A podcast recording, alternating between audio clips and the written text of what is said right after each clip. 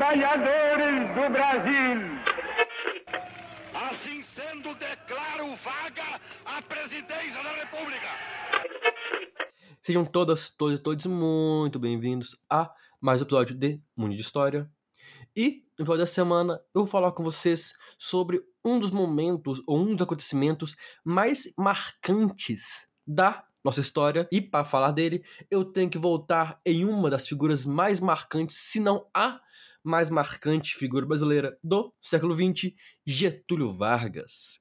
Eu vou falar hoje sobre o Plano Cohen, o plano que foi utilizado para gerar um autogolpe, permitindo que Vargas se tornasse um ditador oficialmente e comandasse o Brasil por mais oito anos. Então vamos então entender um pouco mais sobre esse momento.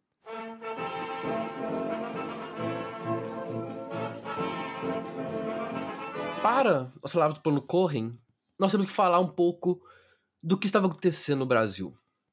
O Brasil tinha acabado de presenciar o levante comunista, ou, ou como é chamada, intentona comunista, o movimento falho, para tentar realizar um golpe de Estado de caráter socialista no Brasil, o que gerou ou aumentou, exacerbou o medo do comunismo no Brasil e, junto, o combate ao comunismo. E, ao mesmo tempo, o Brasil se preparava para uma eleição. A Constituição de 34 deixou claro que uma eleição deveria ocorrer no começo de 1938, na qual Getúlio Vargas não poderia participar. Sendo assim, José Américo de Almeida foi escolhido como candidato varguista e teria que enfrentar Armando de Salles Oliveira, da UDB, e Plínio Salgado, da AIB, o Partido Fascista Brasileiro, o Partido Integralista. Para aqueles que não sabem, o integralismo é basicamente a versão brasileira do fascismo italiano. Eu devo fazer ainda um episódio sobre esse tema, mas já recomendo o livro O Fascismo em Camisas Verdes, de Leandro Pereira Gonçalves e Odilon Caldeira Neto. Muito bom esse livro. Fica aí a recomendação. No mais, o ano de 37 chegava e, como eu falei, o anticomunismo tomava conta do país. O Plínio Salgado, o líder fascista, já falava e conseguia fazer que as pessoas acreditassem em uma possível ameaça comunista no país, dizendo que agentes soviéticos, apoiadores tanto do Armando Salles quanto do José, José Amédio Almeida, já estavam no Brasil para, para se filtrar, para manipular o país. Olha só que interessante. Plínio Salgado utilizava esse medo do comunismo para tentar se fortalecer, mesmo que essa ameaça não existisse de verdade, e mais do que isso, nem Armando nem José Américo eram socialistas. Em setembro de 1937, Getúlio Vargas e seus ministros se reuniram para prestar homenagem às vítimas da intentona comunista, como era chamada. Nesse evento, o general Newton Cavalcante, integralista de coração, diga de passagem, anunciou a existência de uma onda vermelha que ameaçava o Brasil. E finalizou o discurso chamando a população a lutar contra o comunismo e afirmando que, abre aspas, não consentimos nunca que o judeu moscovita faça desse Brasil invejável o mercado sórdido infame. Judeu moscovita é basicamente falar sobre a ameaça bolchevique judia, a ameaça judia bolchevique, o mesmo discurso que Hitler e os nazistas utilizavam na Alemanha mostrando bem como que o fascismo caminha lado a lado com o combate, com a aversão com ódio ao comunismo, ao socialismo. Mas por que eu estou falando desse evento? Porque enquanto os discursos eram preferidos, a alta cúpula militar do Brasil e os ministros do governo já tinham em mãos o Plano Corren, um plano comunista para realizar um golpe no Brasil. Em uma reunião da defesa, todos os presentes concordaram que um golpe estava se aproximando. Dutra então ministro da guerra e se tornaria futuramente presidente da república, chegou a dizer que não era fantasia do governo e que os documentos tinham que os documentos de origem comunista são copiosos e preciosos. Os militares estavam tão convencidos que ao fim da reunião foi divulgada uma carta, uma circular, ressaltando que os militares estavam dispostos a lutar junto ao governo contra a ameaça comunista. Olha só como as coisas se unem. No dia 28 de setembro, Dutra e um almirante, o Guilherme, solicitaram que Vargas declarasse estado de guerra. Mas para que isso acontecesse, para que estado de guerra fosse declarado, era necessária a aprovação do Congresso Nacional, da Câmara dos Deputados e do Senado. E para isso seria necessário uma dois, seria necessário a maioria do Congresso e uma votação não seria fácil. Por isso, Plano Corren foi divulgado e no dia 30 de setembro o texto Instruções do Comintern foi divulgado na Hora do Brasil em diversos jornais. A nação fora convencida que os comunistas desejavam um golpe de Estado e a população obviamente não aceitaria isso. Mas ao mesmo tempo, olha só que interessante, os militares faziam questão de ressaltar que em nenhum momento eles gostariam de dar um golpe eles queriam defender o Brasil da ameaça comunista, da ameaça socialista. Um discurso extremamente semelhante ao que os militares utilizaram em 64 para dar o golpe militar. Outubro se iniciou com os debates na Câmara sobre aprovação do projeto de estado de guerra ou não. De um lado, os opositores pediam que o documento original fosse apresentado, o que nunca foi apresentado, e do outro lado, os políticos leais a Vargas alegavam que o documento era verídico e que a ameaça estava às nossas portas, que era necessário agir. Por 138 votos a 58, o projeto foi aprovado na Câmara e, com 23 votos a favor e 5 contrários, foi aprovado no Senado. Assim, no dia 2 de outubro, Vargas decretou oficialmente o estado de guerra, iniciando, ao lado de líderes religiosos, estudantes e intelectuais conservadores, uma nova caça aos comunistas. Mais do que isso, na prática, a situação era mais do que isso. O caminho para Vargas realizar um alto golpe e permanecer no poder estava livre. Dulce e Mário, no livro Da Revolução de 30 ao Golpe de 37, colocam que não foi o temor ao comunismo que motivou esse comportamento, e sim o temor ao militarismo. Vou comentar essa frase eu colocaria que não foi apenas o temor ao comunismo, pois esse temor era sim forte na sociedade, na política, nos quartéis, que é muito importante frisar isso, o papel dos militares nessa movimentação, mas também havia o discurso, também havia a ameaça de que, caso o Congresso não aprovasse esse estado de guerra, não aprovasse esse movimento para combater uma teórica ameaça socialista, os militares interviriam, o exército fecharia o Congresso. Então, de um lado era o medo do comunismo, do outro lado era o medo de uma ditadura militar. Não era uma situação fácil para os congressistas, não era uma situação fácil para o Brasil. Como eu falei, nós caminhávamos em direção a um golpe de Estado. Eu quero falar aqui rapidamente de José Antônio Flores de Cunha, Carlos de Lima Cavalcante Juraci Magalhães, governadores, respectivamente, Rio Grande do Sul, Pernambuco e Bahia, que estavam ou rompidos com Vargas há algum tempo, ou se posicionaram publicamente contrário às manobras políticas que estavam sendo feitas e que no, no mundo político estava claro que era a forma de manter Vargas no poder.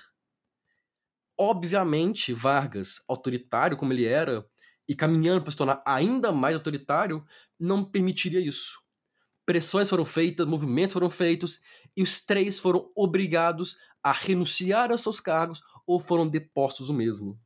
Mostrando que Vargas não perseguiria apenas os comunistas, mas perseguiria, no na sua ditadura que estava crescendo, estava nascendo, toda e qualquer oposição ao seu governo. Chega novembro, e em 10 de novembro, o movimento liderado por Vargas, Góes Monteiro, Eurico Dutra, entre outras, teve sucesso. Os militares cercam o Congresso Nacional, o fecham e anunciam. E Vargas anuncia a sua permanência no cargo. Traduzindo essa, essa fala, em 10 de novembro, Getúlio Vargas e os militares dão um golpe de Estado, rasgam a Constituição de 34 e realizam a manutenção de Vargas no poder. Vargas anunciou, quando instaurava o, o que vira esse chamado Estado, Estado Novo, que é necessário, abre aspas, para reajustar o organismo político às necessidades econômicas do país e garantir as medidas apontadas. Não se oferecia outra alternativa além da que foi tomada, instaurando-se um regime forte de paz, justiça e de trabalho. Quando os meios de governo não correspondem mais às condições de existência de um povo, não há outra solução senão mudá-los, estabelecendo outros moldes de ação. Esse trecho do discurso de Vargas exemplifica perfeitamente esse movimento. Na visão dele, dos apoiadores, é necessário mudar o Brasil e esse é esse discurso para convencer a população de que se era necessário, de que o governo que existia, ou melhor dizendo, que a forma política que existia no Brasil não estava dando conta de comandar o Brasil. Por isso é necessário mudar o regime.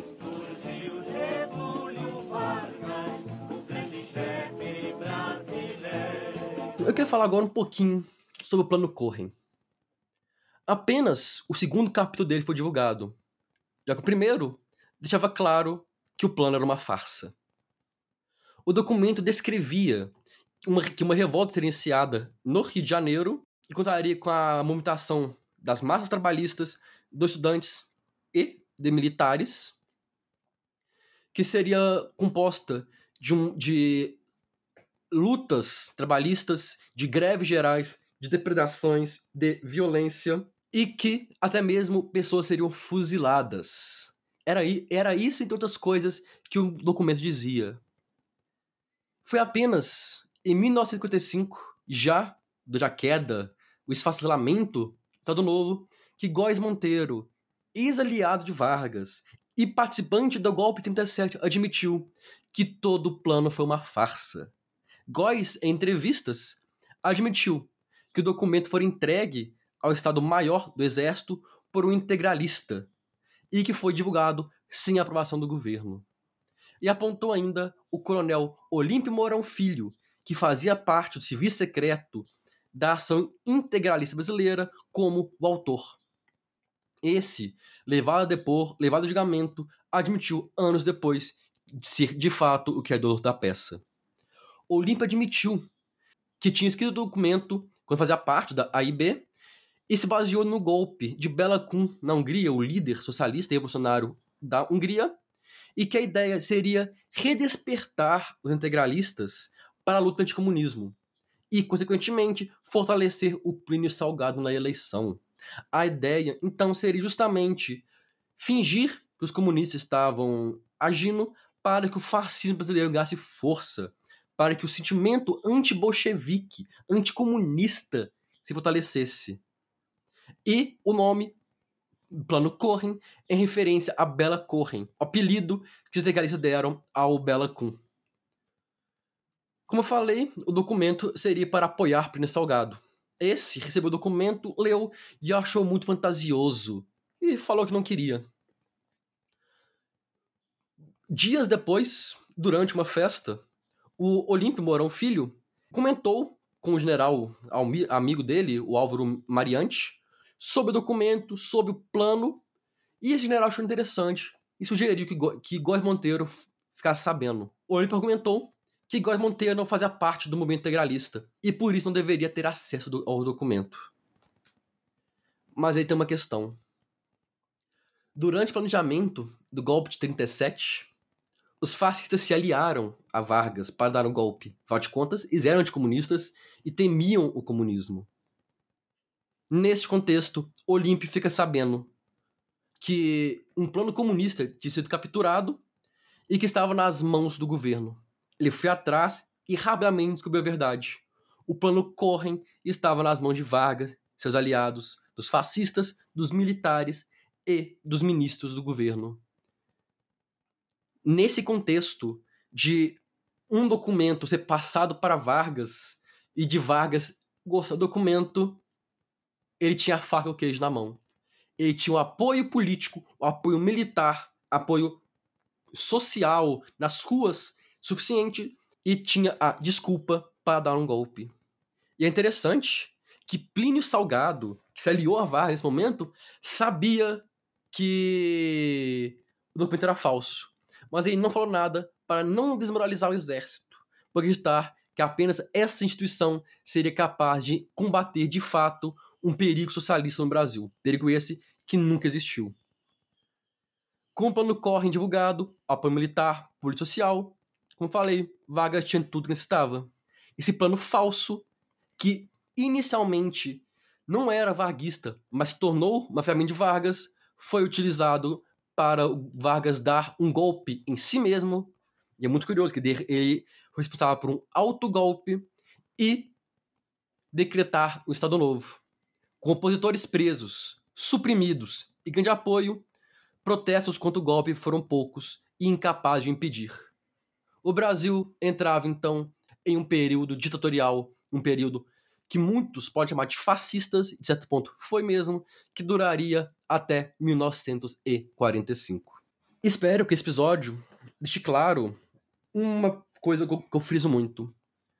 Como os militares, as forças armadas, estão sempre por perto, estão sempre por trás de todos os golpes e todas as tentativas de golpe de Estado que, esse, que o Brasil teve. Desconsiderando o levante comunista, pois ele era, ele era fraco e incapaz de fazer qualquer coisa. O golpe da República, as crises na, primeira, na República das Espadas, com Deodoro e Floriano, o golpe de 30, o golpe de 37, o golpe de 45, as tentativas de golpe, a tentativa de golpe contra JK e o golpe militar contra Jango. Os militares sempre se posicionaram como defensores da democracia mas na prática sempre agiram de acordo com seus interesses e, mais do que isso, agiram sempre apoiando a elite conservadora e durante e após a era Vargas, apoiando uma retórica antissocialista. Que isso fique sempre com vocês para lembrar que o povo protege a democracia, que nem sempre os militares estão do nosso lado.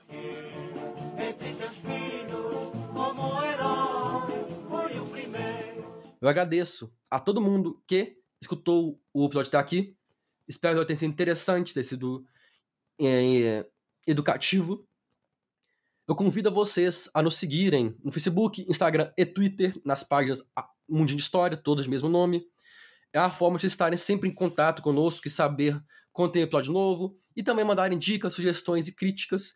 Lembra ainda que se você está escutando pelo Spotify, pelo aplicativo você consegue mandar um feedback sobre o episódio, é muito bem-vindo e nos ajuda muito. Se você tiver interesse, você também pode nos financiar com Pix ou no Catarse, um valor mensal qualquer. Os dados estão no nosso Instagram, arroba de história, como eu disse.